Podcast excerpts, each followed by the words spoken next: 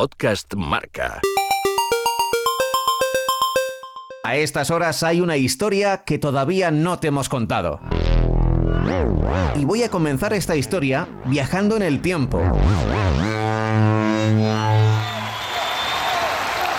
24 de septiembre de 1988, año olímpico. Y precisamente nos vamos al estadio de Seúl, al momento en el que está a punto de empezar una de las carreras más mediáticas de todos los tiempos.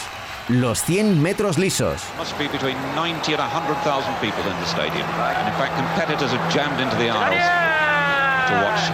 Por la calle 3 se prepara Carl Lewis, el hijo del viento, con cuatro oros conseguidos en los Juegos de Los Ángeles. Lane 3, the reigning Olympic champion, Carl Lewis. En la calle 6, siempre con una cadena de oro al cuello, el canadiense nacido en Jamaica, Ben Johnson. Lane number 6, from Canada, the number one of all time, world champion, world record holder, Ben Johnson.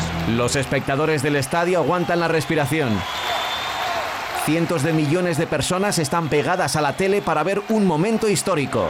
possibly the greatest field ever assembled for the finals of an Olympic. A sus marcas. Agachan la cabeza, excepto Johnson, que siempre miraba hacia adelante, y empieza. And it's a fair start. And it is Raymond Kerr with a start. It is Ben Johnson with a start. Can Kerr catch him? No! It's Ben Johnson! Ben Johnson does it again! Unbelievable! Nine, seven, nine! Absolutely incredible. Gana Ben Johnson con claridad 9.79, nuevo récord del mundo. Se deja llevar en los últimos 5 metros y levanta la mano derecha ante un incrédulo Carl Lewis. Le ha sacado varios cuerpos de ventaja. Ben Johnson se convierte en el rey de los Juegos y héroe nacional en Canadá, hasta que unos días después The urine sample of Ben Johnson was found to contain the metabolites of a banned substance, namely stanozolol. Ben Johnson dio positivo e inmediatamente fue desposeído de su medalla de oro. Fue el día de la era moderna en el que el gran público del deporte perdió su inocencia.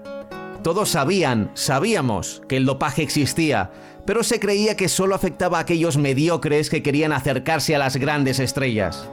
Aquella final fue la más rápida, pero también la más sucia.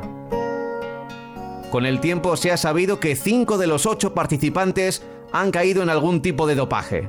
Ben Johnson, Linford Christie, Dennis Mitchell, Desai Williams y también Carl Lewis. También él en 2003 se enfrentó a acusaciones de dopaje. Eran los años 80 y los 90. Un entrenador de entonces llegó a decir que si alguien está limpio, será un perdedor.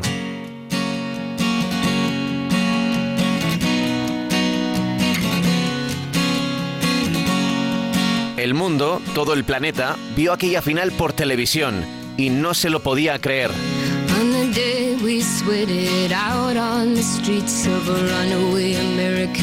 Y uno de los nuestros, el atleta Antonio Sánchez, que competía en los Juegos Olímpicos de Seúl en aquel 1988, tal día como hoy, 24 de septiembre, estaba allí. Se coló incluso para poder verlo de cerca. Sí, yo había tenido las, pues no sé si había tenido las eliminatorias, mis eliminatorias un ratillo antes, y además me acuerdo que me colé por la parte de arriba y me acerqué hacia la zona, hacia la zona de meta para, para ver la carrera. Y bueno, pues vi la carrera y la sorpresa fue dos días después, ¿no? Cuando surgió el escándalo. Así fue, ¿no? La, la carrera resultó, pues, cuando ves las marcas que hicieron y con la suficiencia que Ben Johnson ganó la prueba, a, gente de la entidad de Carl Luis, ¿no? Pues te quedas ahí, te, te los ojos diciendo esto no, esto que acabo de ver es algo, es algo increíble, ¿no? Cómo puede haber sido de esta manera. Dos días después, pues se nos abrieron los, eh, los ojos a, a todos. Es- existe un antes y un después de, de aquellos Juegos Olímpicos y sobre todo después de esta, de esta carrera. Hay un antes y un después en cuanto al tema del, en cuanto al tema del dopaje. Fuimos muchos los que nos quedamos sorprendidos, ¿no? De que hubiera un tema, un tema así tan generalizado y de una manera tan, tan brutal. ¿no? Yo creo que para todos fue romper un poco el esquema, pero bueno, un esquema que luego poquito a poco pues hace que, que el deporte del atletismo sea más limpio. Baby, we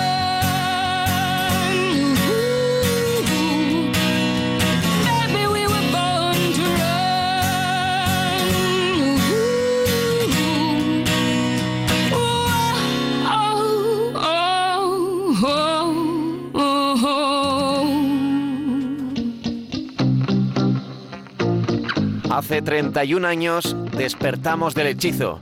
Vimos lo que podía hacer el ser humano, correr más rápido que nunca antes en la historia. Y al mismo tiempo, descubrimos que el propio hombre estaba haciendo trampas. Creo que en el fondo, allí en aquel momento, vimos reflejada nuestra propia humanidad, de lo peor y de lo mejor que somos capaces. Y a pesar de todo, a pesar de las trampas y de los atajos, seguimos pensando 31 años después, por algo será que la vida puede ser maravillosa. Pablo Juan Arena.